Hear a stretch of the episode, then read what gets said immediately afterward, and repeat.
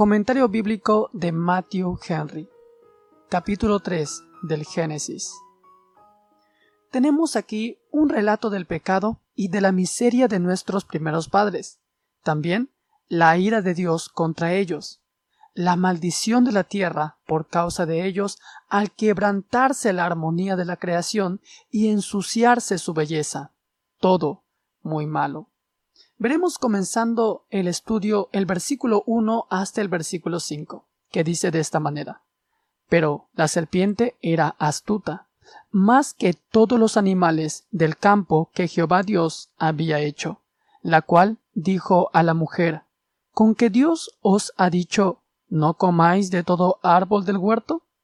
Y la mujer respondió a la serpiente, del fruto de los árboles del huerto podemos comer pero del fruto del árbol que está en medio del huerto, dijo Dios, no comeréis de él ni le tocaréis, para que no muráis. Entonces la serpiente dijo a la mujer, no moriréis, sino que sabe Dios que el día que comáis de él, serán abiertos vuestros ojos y seréis como Dios, sabiendo el bien y el mal. Como punto número uno veremos el tentador el diablo en figura y semejanza de serpiente. Es cosa cierta que fue el diablo quien sedujo a Eva. El diablo y Satanás es la serpiente antigua. Eso también lo podemos encontrar en Apocalipsis 12, 9. Un espíritu maligno, por creación, un ángel de luz e inmediato asistente al trono de Dios, pero por su pecado se convirtió en apóstata de su primer estado y en un rebelde contra la realeza y dignidad de Dios. Sabía que no podía destruir al hombre, a no ser con seducción y engaño. Por tanto, la partida que Satanás tenía que jugar consistía en atraer a nuestros primeros padres hacia el pecado y separarlos así de su Dios. La raza humana entera tenía aquí, por decirlo así, un solo cuello, y a este cuello asestó Satanás el golpe. También veremos que fue el diablo en figura de serpiente.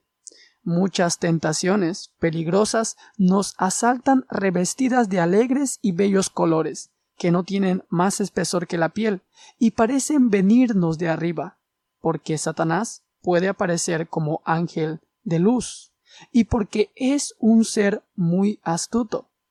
Tenemos muchos ejemplos de la astucia de la serpiente. Observemos que no hay nada que sirva más al diablo y a sus intereses que una astucia no santa. También veamos que la persona tentada fue la mujer, que ahora se encontraba sola, a cierta distancia de su marido, pero cerca del árbol prohibido. Esto prueba la astucia del diablo en asaltar con sus tentaciones al vaso más frágil. También vemos eh, su táctica que fue entrar en conversación con ella mientras estaba sola. Hay muchas tentaciones a las que la soledad presta gran ventaja, mientras que la comunión de los santos contribuye mucho a fortalecerlos y a afianzarlos.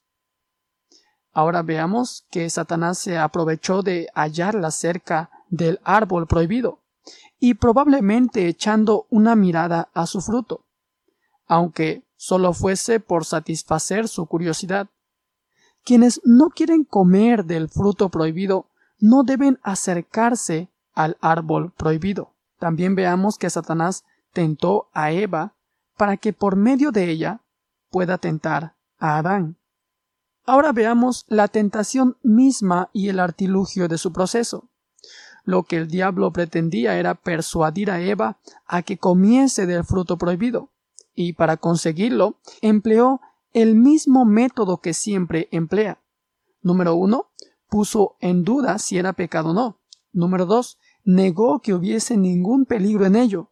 Número tres, sugirió que comportaba muchas ventajas. Esos son los lugares más comunes que usa Satanás para tentar al hombre. Ahora veamos la primera artimaña que Satanás usa.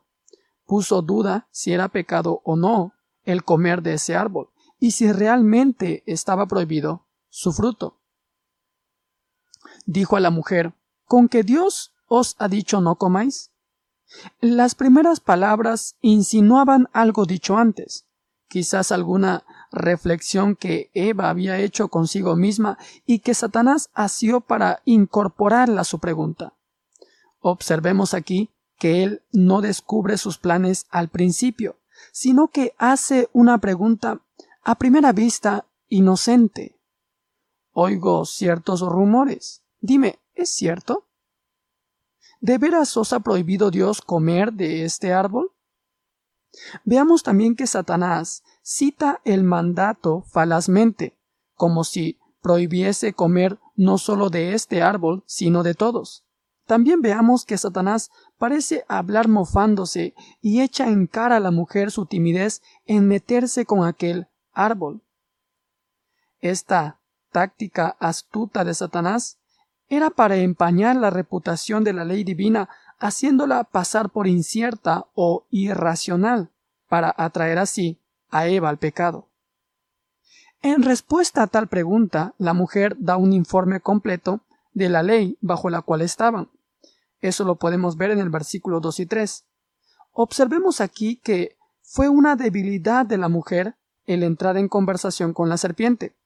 Es muy peligroso hacer trato con la tentación, cuando debería ser rechazada al instante con desdén y aborrecimiento. La guarnición que entabla parlamento con el enemigo no está lejos de rendirse. También veamos en Eva que fue una muestra de sabiduría tener en cuenta la libertad que Dios les había otorgado. Sí, dijo ella, del fruto de los árboles del huerto podemos comer. Es como si ella dijera gracias a nuestro Hacedor, tenemos licencia para comer lo bastante en abundancia y variedad.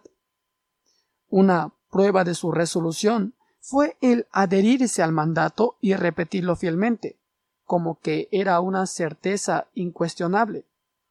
Ella, en pocas palabras, decía no debemos comer de él, por tanto, no lo tocaremos. Está prohibido en el más alto grado y la autoridad de la prohibición es sagrada para nosotros. Aunque Eva parece vacilar un poco acerca de la amenaza, pues todo lo que dice es para que no muráis, o no sea que muráis. Por otro lado, el diablo niega que haya ningún peligro en ello, e insiste en que aun cuando pudiera suponer la transgresión de un precepto, no por eso iban a incurrir en ninguna sanción. Él dice ciertamente no moriréis. Podría significar esta frase no es cosa cierta que vayáis a morir. Así piensan algunos. Satanás enseña a los hombres primero a dudar y después a negar. Primero los hace escépticos y así gradualmente los hace ateos. O también esta frase podría significar ¿Es cierto que no moriréis? como piensan otros. Satanás afirma su contradicción con la misma frase de firmeza con que Dios había ratificado su amenaza. Así, Satanás ocultaba su propia miseria para atraerlos hacia ella. Así, sigue engañando a los pecadores para su propia ruina. La esperanza de impunidad es el gran soporte de toda iniquidad. Veamos también que luego les promete las ventajas de comer de él. Versículo 5 no habría podido persuadirles a correr el riesgo de arruinarse si no les hubiera sugerido una gran posibilidad de mejorarse. Les insinúa las grandes ventajas que obtendrían comiendo de ese fruto, y así adereza la tentación conforme al estado puro en que se hallaban ahora, ofreciéndoles deleites y satisfacciones intelectuales. Eran como el cebo con que ocultaba su anzuelo también podemos ver en la gran oferta de Satanás que serían abiertos sus ojos. Es como si él dijera tendréis mucho mayor poder y placer de contemplación que el que ahora tenéis. Penetraréis en el fondo de las cosas mucho más hondamente que lo que ahora podéis.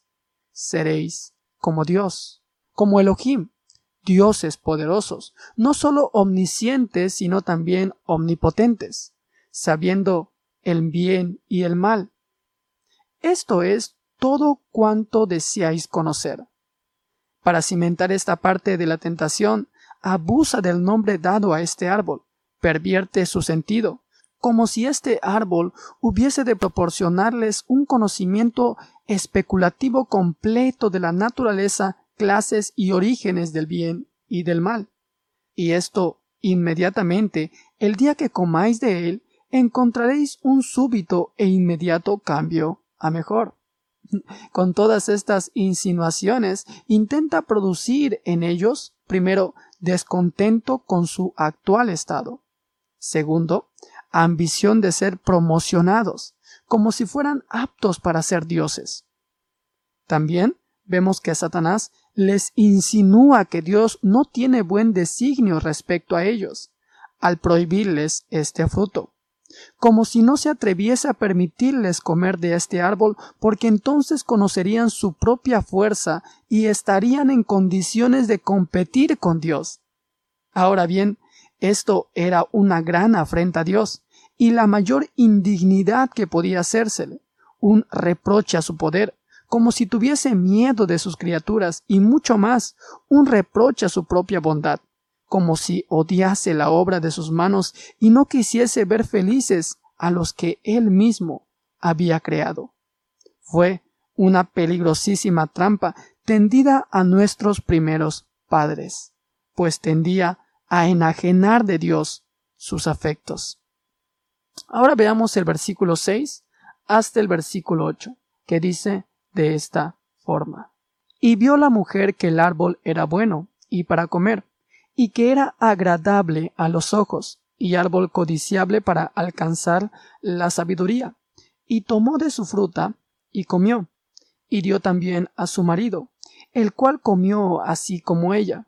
Entonces fueron abiertos los ojos de ambos, y conocieron que estaban desnudos. Entonces cosieron hojas de higuera y se hicieron delantales y oyeron la voz de Jehová Dios que se paseaba en el huerto al aire del día, y el hombre y su mujer se escondieron de la presencia de Jehová entre los árboles del huerto.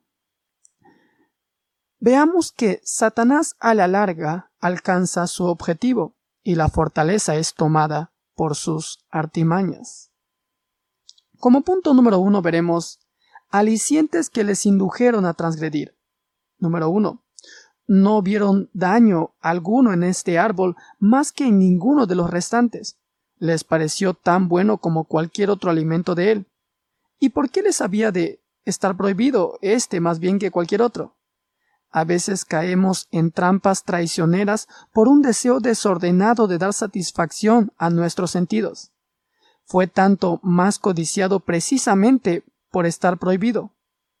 En nosotros, esto es, en nuestra carne, en nuestra eh, naturaleza corrompida, mora un extraño espíritu de contradicción. Ni timur in betitum. Deseamos lo que está prohibido. Eva se imaginó que había mayor virtud en este árbol que en cualquier otro, que no sólo no tenía por qué ser temido, sino que era codiciable para alcanzar la sabiduría. Nótese cómo el deseo de un conocimiento innecesario bajo una falsa noción de sabiduría demuestra ser dañino y destructivo para muchos. Nuestros primeros padres, que sabían tanto, no supieron esto que ya sabían bastante. Como punto número dos veamos los peldaños de la transgresión, no hacia arriba, sino hacia abajo. Veamos que el hombre debió haber apartado sus ojos de contemplar vanidad, pero se mete en la tentación y mira con placer el fruto prohibido. Observemos aquí que muchos pecados entran por los ojos. La primera expresión que se nota aquí en las escrituras dice que lo tomó. Fue un acto de su propia iniciativa. No fue el diablo el que lo tomó y se lo puso a ella en la boca de grado o por fuerza, sino que ella misma lo tomó. Satanás puede tentar, pero no puede forzar. Puede persuadirnos a que nos arrojemos al vacío, pero no puede arrojarnos él mismo. La próxima expresión que vemos en el texto es que lo comió. Quizá cuando lo miró no intentaba tomarlo, ni cuando lo tomó pretendía comerlo. Pero este fue el resultado. Nótese que el camino del pecado es hacia abajo. Una persona no puede pararse en él cuando quiere. Hay que suprimir las primeras emociones del pecado y dejarlo antes de entretenerse en él. Principis obsta. Destruye la maldad en su germen.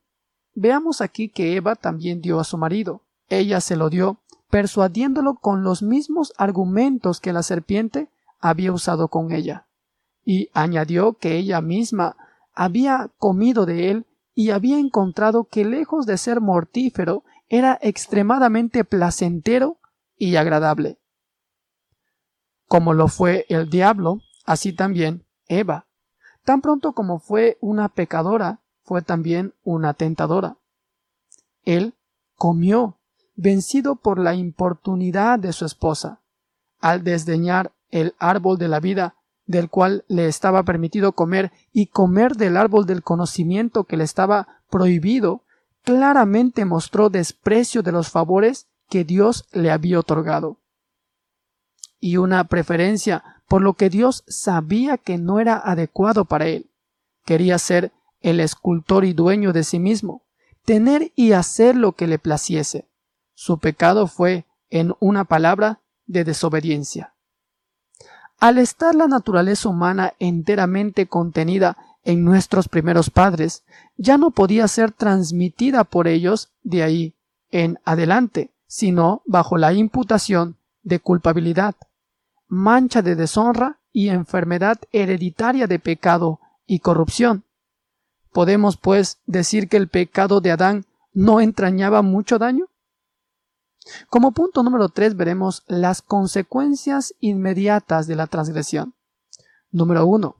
La vergüenza los tomó por sorpresa. Veamos la fuerte convicción bajo la cual cayeron en su propio interior. Fueron abiertos los ojos de ambos, dice el texto. Ahora, no se trata de los ojos del cuerpo, sino de los ojos de la conciencia. Su corazón les hirió por lo que habían hecho. Ahora, cuando ya era demasiado tarde, comprendieron la locura de haber comido del fruto prohibido. Vieron la felicidad de la que habían caído y la miseria en que se habían precipitado. Vieron en sus miembros una ley que hace guerra contra la ley de su mente. El texto nos dice que conocieron que estaban desnudos. Esto es, que estaban desnudados, desposeídos de todos los honores y encantos de su estado paradisiaco. Estaban desarmados.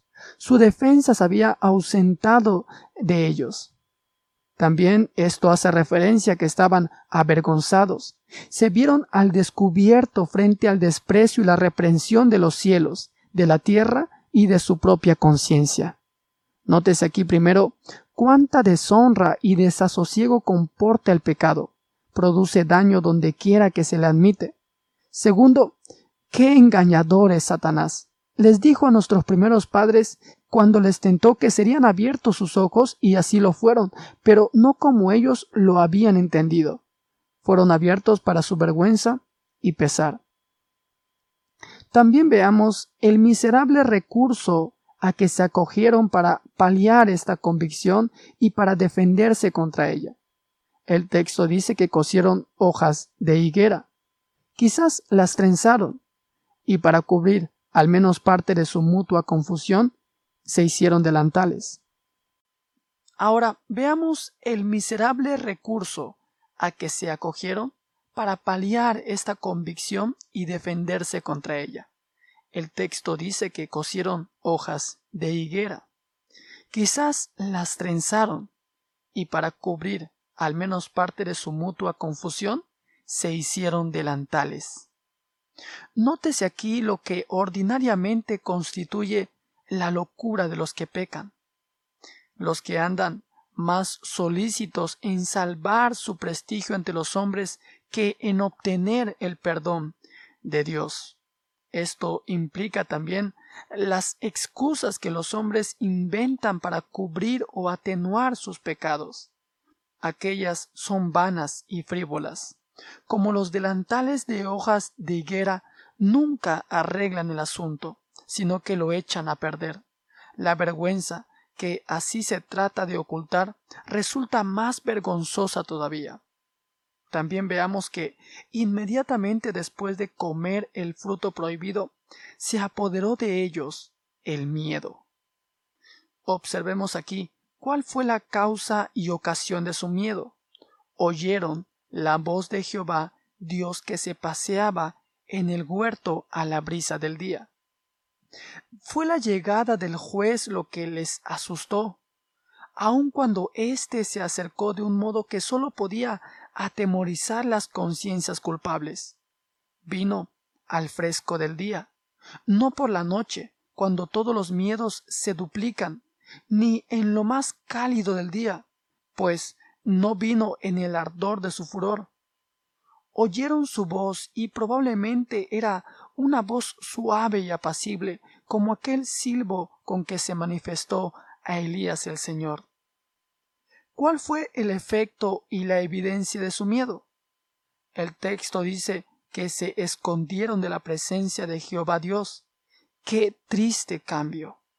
Dios se había convertido para ellos en algo terrorífico, y así no es extraño que ellos se hubiesen convertido en algo terrorífico para ellos mismos.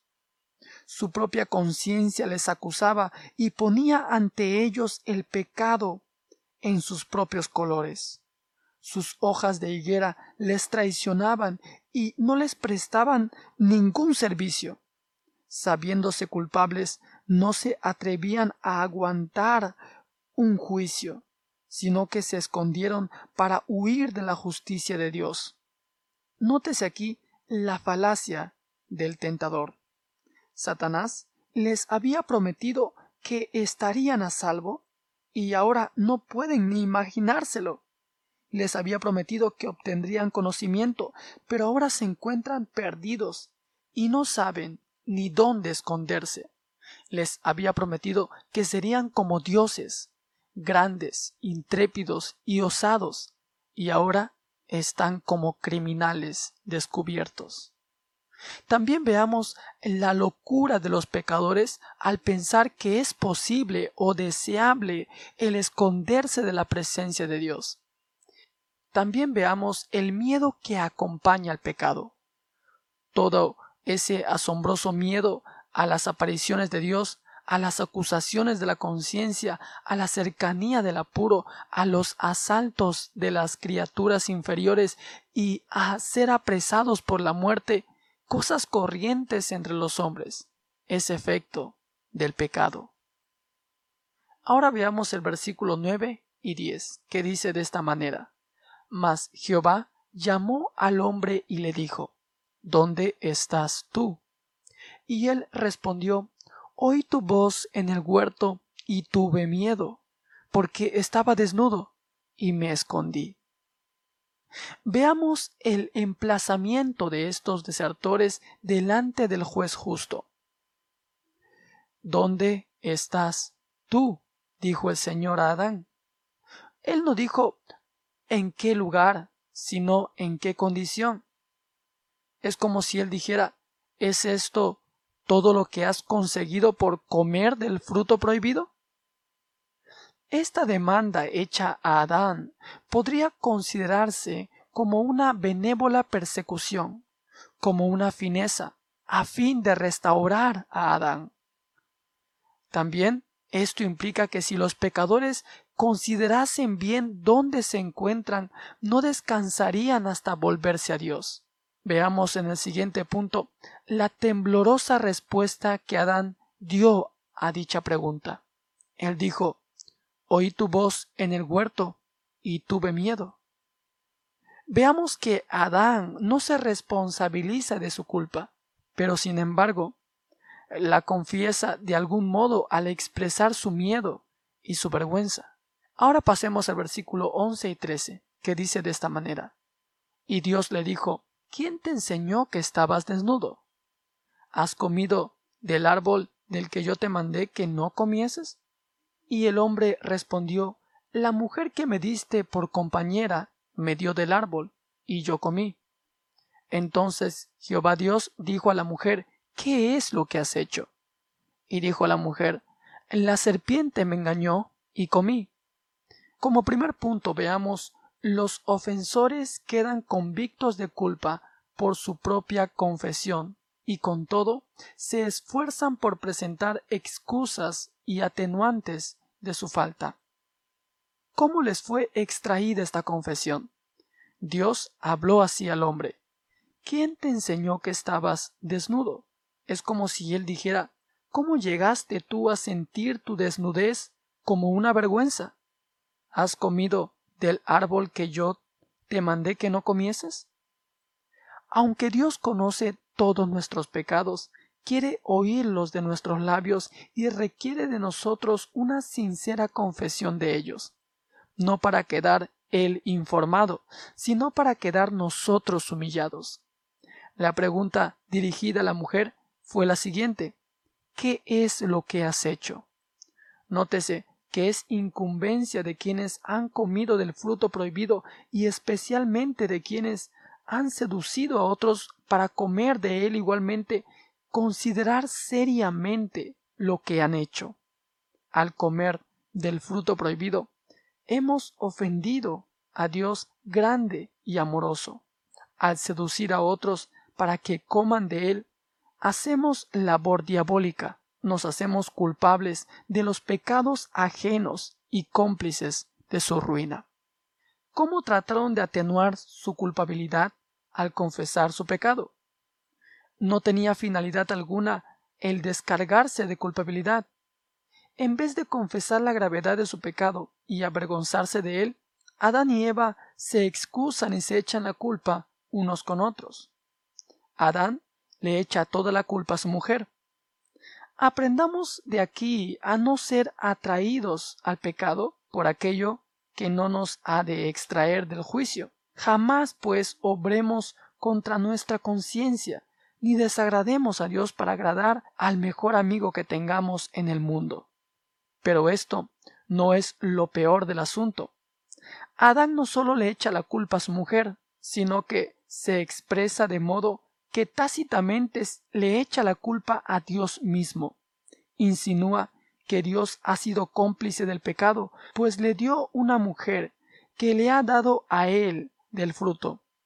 Hay una extraña propensión en quienes son tentados a decir que son tentados por Dios, como si nuestro abuso de los dones de Dios fuese una excusa de nuestras violaciones de la ley de Dios. También Vemos que Eva a su vez echa toda la culpa a la serpiente. Ella dice, la serpiente me engañó. El pecado es como un rapaz a quien nadie se atreve a adoptar, señal de que es algo ignominioso.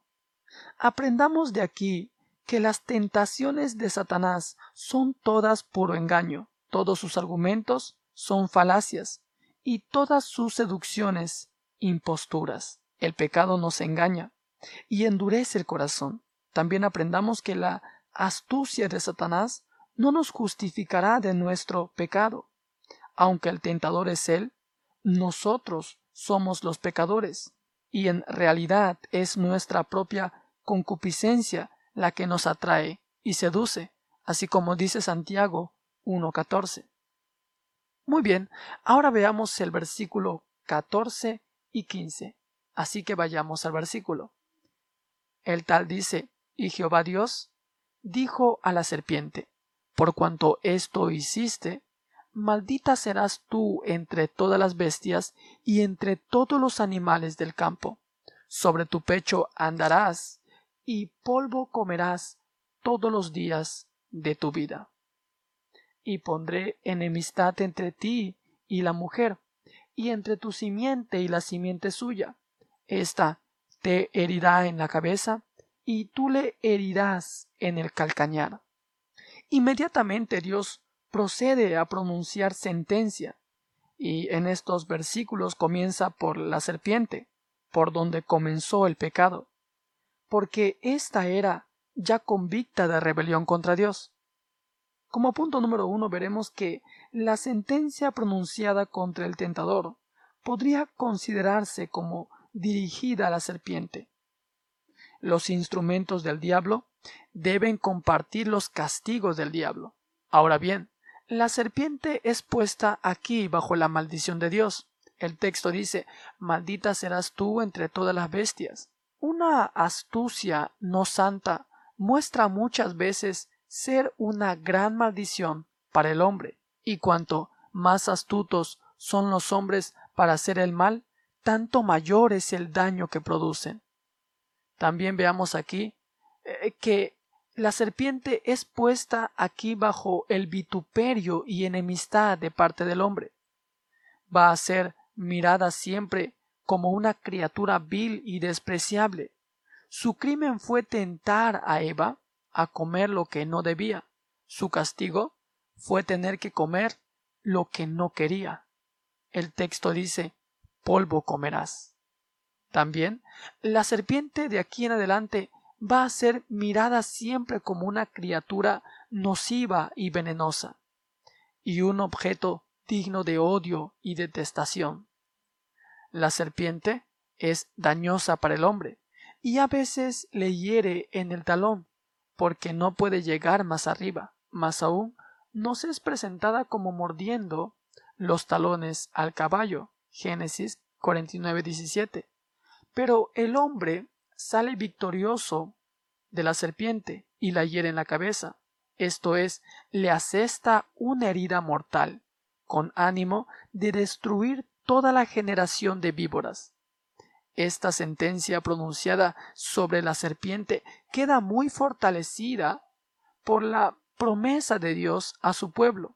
La promesa dice así, sobre el león y el áspid pisarás, Salmos 91.13 y por la de Cristo a sus discípulos. Jesucristo dijo, tomarán serpientes en sus manos. Marcos 16, 18.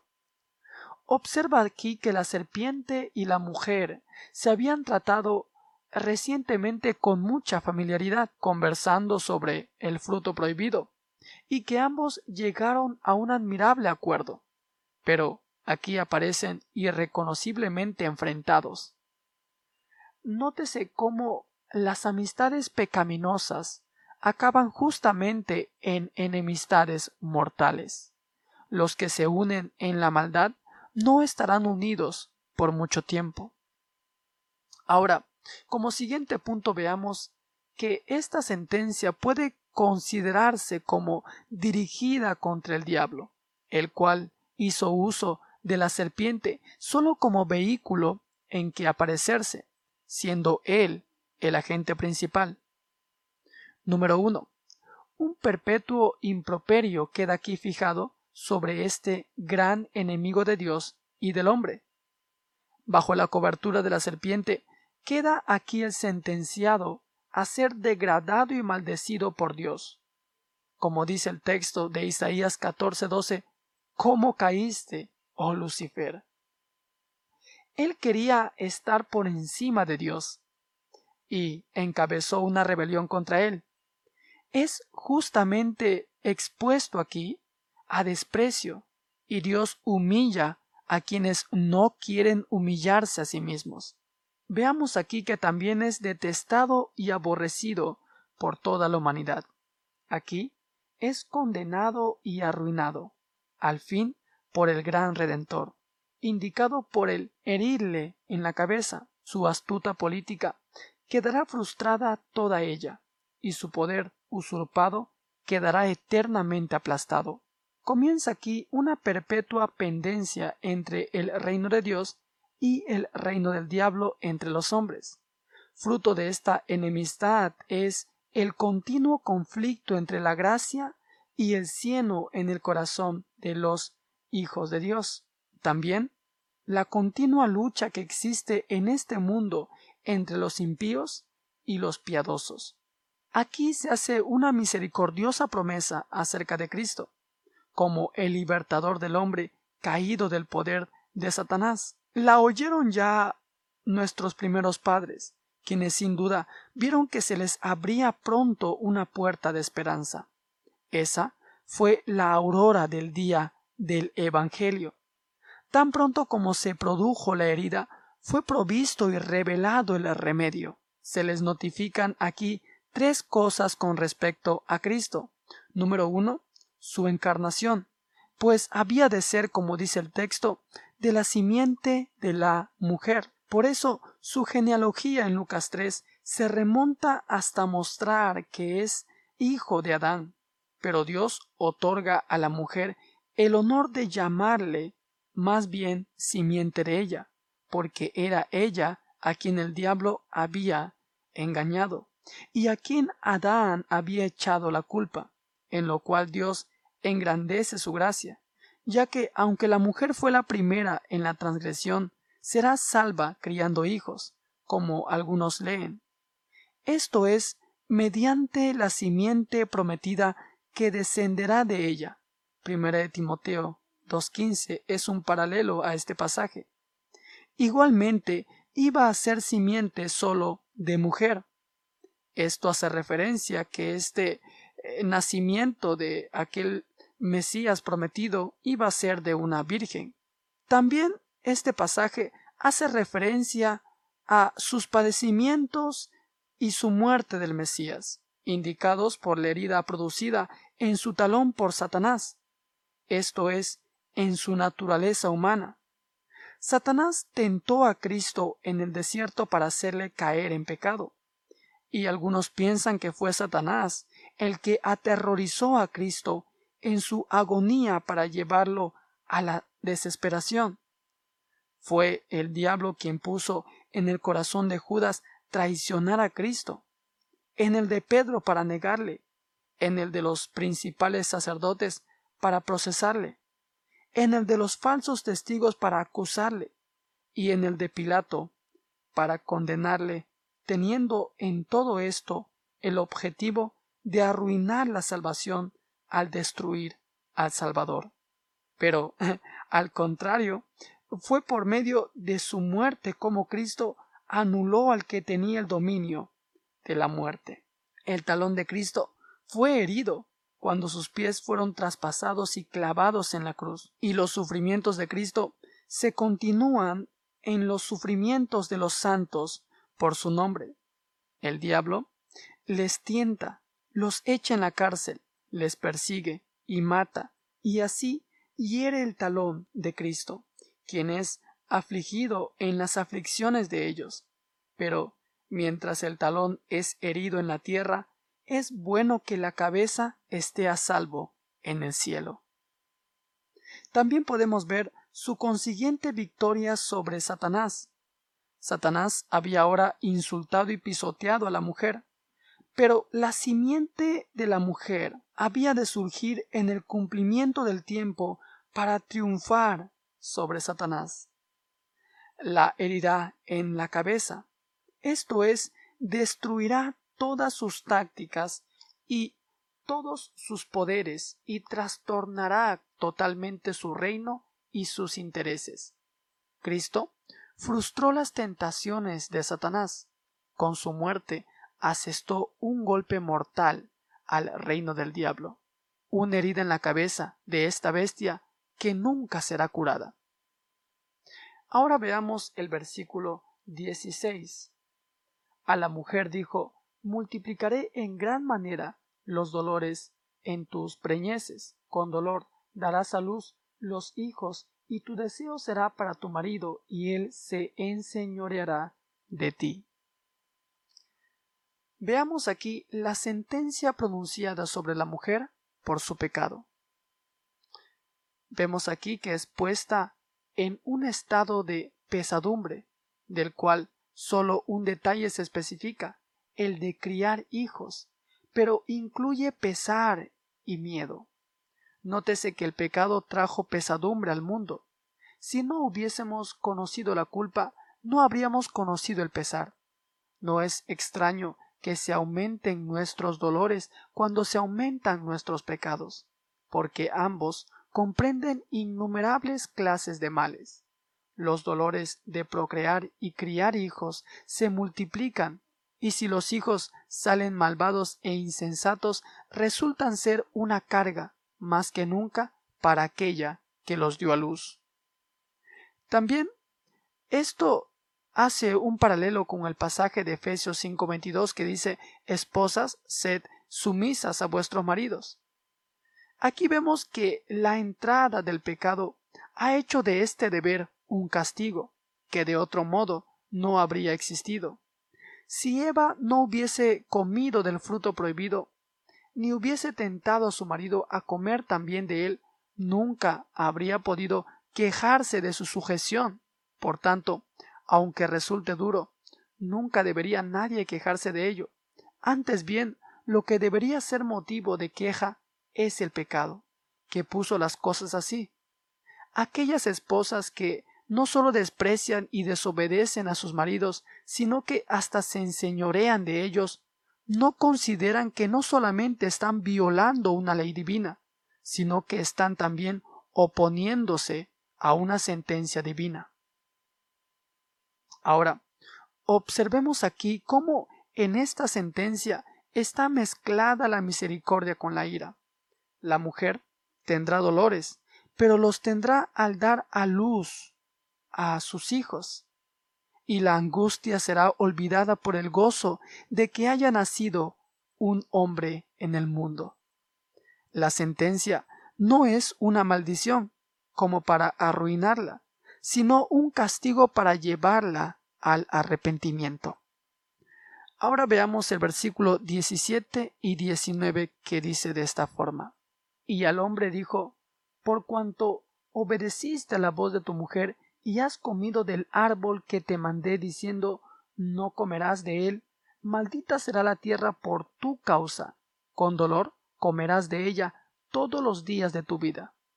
Espinos y cardos te producirá, y comerás plantas del campo, con el sudor de tu rostro comerás el pan hasta que vuelvas a la tierra, porque de ella fuiste tomado, pues polvo eres, y al polvo volverás. Veamos aquí la sentencia pronunciada contra Adán, precedida de un resumen de la causa. Dios resalta su desagrado sobre Adán en tres aspectos. Número uno, queda maldita con esta sentencia la morada terrenal de Adán. El texto dice maldito es el suelo de la tierra por tu causa. Y el efecto de esta maldición es espinos y cardos te producirá los frutos buenos que la tierra pueda producir de aquí en adelante habrán de ser extraídos mediante el ingenio y el esfuerzo del hombre. Sin embargo, esta sentencia alberga también su dosis de misericordia, porque Adán en persona no es maldecido como lo fue la serpiente. Dios tenía bendiciones reservadas para él. Adán queda aún por encima del suelo, la tierra no abre su boca para tragárselo, a pesar de que se ha degradado de su primitiva belleza y fructuosidad. Como punto número dos vemos que todos sus quehaceres y deleites le quedan amargados. Su trabajo será desde ahora fatigoso, pues habrá de comer su pan con el sudor de su rostro. Su ocupación antes de pecar era para él un placer constante. El huerto estaba entonces bien aderezado, sin fatiga ni dificultad. Si Adán no hubiese pecado, no habría sudado. El trabajo es un deber que debemos cumplir fielmente. Su alimento será de aquí en adelante difícil y desagradable de conseguir. El texto dice con dolor, y con el sudor de tu rostro. Todos, incluso los más felices de este mundo, tendrán algunas mitigaciones para sus goces, ejércitos de enfermedades, desastres y mortandades de diversas formas entraron en el mundo con el pecado y siguen saqueándolo. Pero también en esta parte de la sentencia hay alguna dosis de misericordia. Sudará, pero su fatiga hará más acogedor su descanso. cuando vuelva a su tierra como a su lecho, lo pasará mal, pero no se morirá de hambre. Tendrá dolores, pero con este dolor comerá su pan, lo cual fortalecerá su corazón bajo sus penas.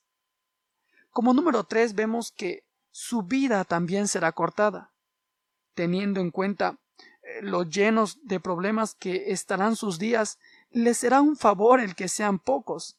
Pero, aunque la vida resulte desagradable, la muerte tan terrible para la naturaleza humana será la culminación de su sentencia. El texto dice volverás a la tierra, porque de ella fuiste tomado.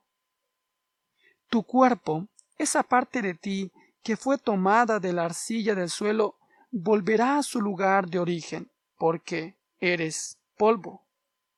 Tu cuerpo será abandonado por tu alma y se convertirá en un montón de escombros y será alojado en la tumba, que es el lugar que le corresponde, para que se mezcle con el polvo de la tierra, nuestro polvo. La tierra a la tierra, el polvo al polvo. Nótese aquí que el hombre es una vil y frágil criatura, pequeña como el polvo, insignificante como polvo puesto en la balanza, ligera como polvo más leve que la leve vanidad, y débil como polvo sin consistencia alguna. El hombre es una criatura mortal y moribunda. El hombre más grande no es más que una gran masa de polvo, y debe volver a la tierra. El pecado introdujo la muerte en el mundo. Si Adán no hubiese pecado, no habría muerto. No debemos perder de vista esta sentencia pronunciada sobre nuestros primeros padres, sin haber antes considerado dos cosas. Número uno, cuán aptamente están representadas las tristes consecuencias del pecado sobre el alma de Adán y sobre su raza pecadora. Aunque eh, solo se mencionan las miserias que afectan al cuerpo, sin embargo, eran una muestra de las miserias espirituales. Y así la maldición entró en el alma. Los dolores de parto de una mujer representan los terrores y angustias de una conciencia culpable, despertada al sentimiento del pecado. También el estado de sujeción al que la mujer quedó reducida representa la pérdida de la libertad espiritual y el deterioro del libre albedrío, que son efectos del pecado. También la maldición de esterilidad pronunciada sobre la tierra y su consiguiente producción de espinos y cardos son una representación adecuada de la esterilidad para todo lo bueno y de la fertilidad para todo lo malo, que son las condiciones de un alma corrupta y pecadora. También podemos observar que la fatiga y el sudor nos hablan de la dificultad que el hombre experimenta a causa de la debilidad de la carne, en el servicio de Dios y en el ejército de la piedad. Como punto número dos que debemos considerar está cuán admirablemente dio la réplica a esta sentencia pronunciada contra nuestros primeros padres la satisfacción que el Señor Jesús realizó mediante sus sufrimientos y su muerte. Por ejemplo, entraron con el pecado dolores de parto. Y también leemos paralelo a eso en Isaías 53:11 de la aflicción del alma de Cristo. También vino con el pecado la sujeción. Y paralelo a eso podemos ver que Cristo fue puesto bajo la ley. Gálatas 4:4. Asimismo, llegó con el pecado la maldición. También Cristo fue hecho por nosotros maldición. Murió de una muerte maldita, como nos dice Gálatas 3:13. Entraron con el pecado las espinas. También Cristo fue coronado de espinas por nosotros entró con el pecado el sudor. Y vemos en las escrituras que Cristo sudó por nosotros como grandes grumos de sangre. Vino con el pecado el dolor. Y vemos que Cristo fue varón de dolores. Su alma estaba en su agonía, abrumada de una tristeza mortal.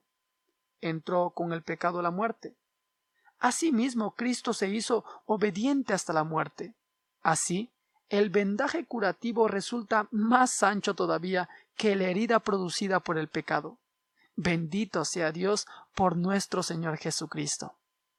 Ahora veamos el versículo 20 de este capítulo. Y llamó Adán el nombre de su mujer Eva, por cuanto ella era madre de todos los vivientes. Habiéndole puesto Dios al hombre el nombre de Adán, que significa tierra rojiza, Adán le puso ahora a la mujer el nombre de Eva, que quiere decir vida. Así Adán lleva el nombre del cuerpo mortal, Eva del alma viviente. La razón es porque era ella madre de todos los vivientes, es decir, de toda la humanidad futura. Antes la había llamado Isha, varona, en su función de esposa. Ahora la llama Eva, que significa vida en su función de madre. Ahora bien, si esto se hizo por dirección divina, fue una muestra del favor de Dios y un sello de su pacto con la humildad y una seguridad que les otorgaba el carácter irreversible de aquella bendición que les dio en un principio, cuando dijo fructificad y multiplicaos. Era igualmente una confirmación de la promesa hecha ahora de que la simiente de la mujer, de esta mujer, habría de herir y aplastar la cabeza de la serpiente. Y si lo hizo Adán de su propia iniciativa, fue una señal de su fe en la palabra de Dios, en la bendición que incluía un perdón, al dejar con vida a tales pecadores para que fueran los padres de todo viviente, en la bendición que incluía la promesa de un Redentor, la simiente prometida a la cual parecía aludir Adán al llamar a su mujer Eva, madre de todos los vivientes, precisamente cuando acababa de constituirse por el pecado en madre de todos los mortales. Ahora veamos el versículo 21. Y Jehová Dios hizo al hombre y a su mujer túnicas de pieles y los vistió. Un ejemplo más del cuidado de Dios con relación a nuestros primeros padres, a pesar de su pecado. Aunque impone un correctivo a sus desobedientes hijos, sin embargo no los deshereda, sino que, como un padre tierno, les provee de sustento en las plantas del campo y de vestido con túnicas de pieles. Tenemos que ser agradecidos a Dios, no solo porque nos proporciona alimento, sino también porque nos procura vestido. La lana y el lino son suyos, tanto como el trigo y el vino. Adán y Eva se habían cosido o trenzado delantales de hojas de higuera, una cobertura demasiado estrecha para envolverse. Así son todos los trapos de nuestra propia justicia, pero Dios les hizo túnicas de pieles amplias, fuertes, duraderas y adecuadas. Tal es la justicia de Cristo. Por tanto, revestíos del Señor Jesucristo. Ahora veamos del versículo 22 hasta el versículo 24, que dice de esta manera, y dijo Jehová Dios, He aquí el hombre es como uno de nosotros, sabiendo el bien y el mal. Ahora pues que no alargue su mano y tome también del árbol de la vida y coma y viva para siempre. Y lo sacó Jehová del huerto de Edén, para que labrase la tierra de que fue tomado. Echó pues fuera al hombre y puso al oriente del huerto de Edén querubines y una espada encendida que se revolvía por todos lados para guardar el camino del árbol de la vida. Una vez pronunciada la sentencia contra los ofensores, tenemos aquí la ejecución parcial de la misma, realizada en ellos inmediatamente. Como punto número uno veamos cuán justamente aparecen ahora en desgracia y vergüenza delante de Dios y de los santos ángeles con esta frase divina mezcla de amargura y de ironía respecto al triste resultado de su pecaminosa ambición. He aquí que el hombre ha venido a ser como uno de nosotros, sabiendo el bien y el mal. Vaya, qué buen aspirante a Dios. Esto lo dijo Dios para despertarles y humillarles, trayéndoles a tomar conciencia de su pecado y locura, así como a un sincero arrepentimiento. De esta manera, Dios llena sus rostros de vergüenza para que busquen su nombre. Los pone en confusión para su conversión.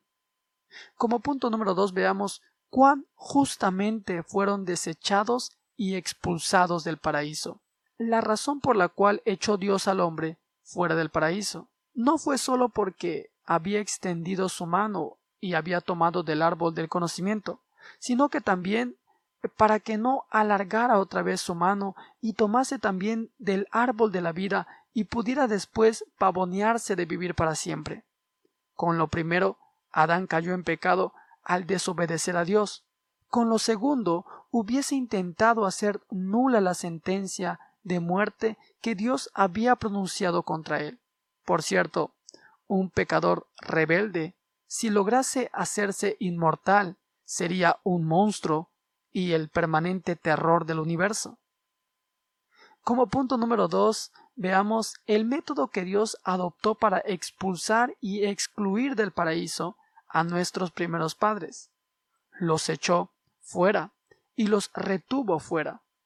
Los echó fuera del huerto delicioso al terreno comunal.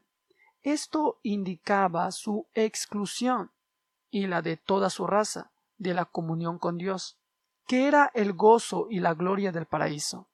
Su relación con Dios quedó derogada y perdida, y aquella comunicación que había sido establecida entre el hombre y su hacedor fue interrumpida y quebrantada. Pero ¿a dónde lo envió al expulsarlo del Edén? Justamente podía haberlo echado fuera del mundo, pero solo lo echó fuera del huerto. El hombre fue enviado a cultivar la tierra de la que había sido tomado. Fue enviado a un lugar de trabajo, no a un lugar de tormento fue echado a la tierra, no a la tumba, al taller, no a la cárcel, a empuñar un arado, no a arrastrar su cadena.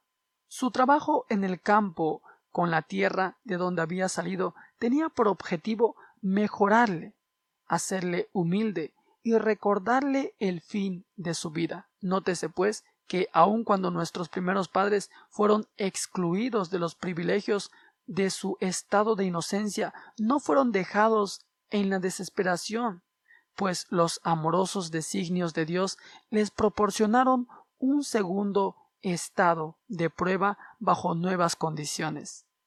También vemos que Dios los retuvo fuera, privándoles de toda esperanza de volver al paraíso, pues puso al oriente del huerto del Edén un destacamento de querubines, huestes de Dios armados de un poder terrible e irresistible, para guardar el camino que conducía al árbol de la vida, de modo que no pudiesen forzar la entrada y tomar por asalto el fruto del árbol. Con esto se le intimaba a Adán que Dios estaba disgustado con él, que los ángeles estaban en guerra con él, no había paz posible con las huestes celestiales mientras él estuviese en rebelión con el Señor de ellas y nuestro Señor. Vemos también que el camino al árbol de la vida estaba cerrado, a saber, este es el camino de la inocencia inmaculada en el que fue puesto el ser creado y por el que paseaba antes del pecado. Desde aquel momento en adelante resultaba inútil para él y para los suyos esperar vida, justicia y felicidad en virtud del primer pacto, pues estaba irreparablemente roto. Todos estamos perdidos, si se nos juzga por aquel primer pacto. Dios le reveló a Adán esto, no para inducirle a desesperación, sino para reanimarle y obligarle a buscar la vida y la felicidad en la simiente prometida por quien había de ser retirada la espada lamígera.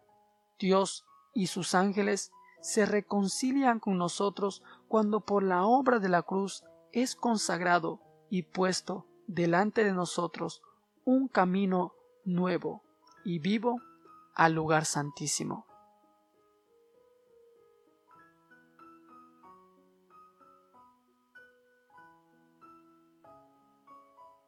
Amado oyente, hemos terminado con el capítulo 3 de Génesis del comentario bíblico de Matthew Henry. En la próxima transmisión estaremos viendo el capítulo 4 de Génesis, en el cual abarcaremos el nacimiento, nombres y oficios de Caín y de Abel, los hijos de Adán y Eva, luego su relación con Dios y los diferentes efectos en uno y en otro.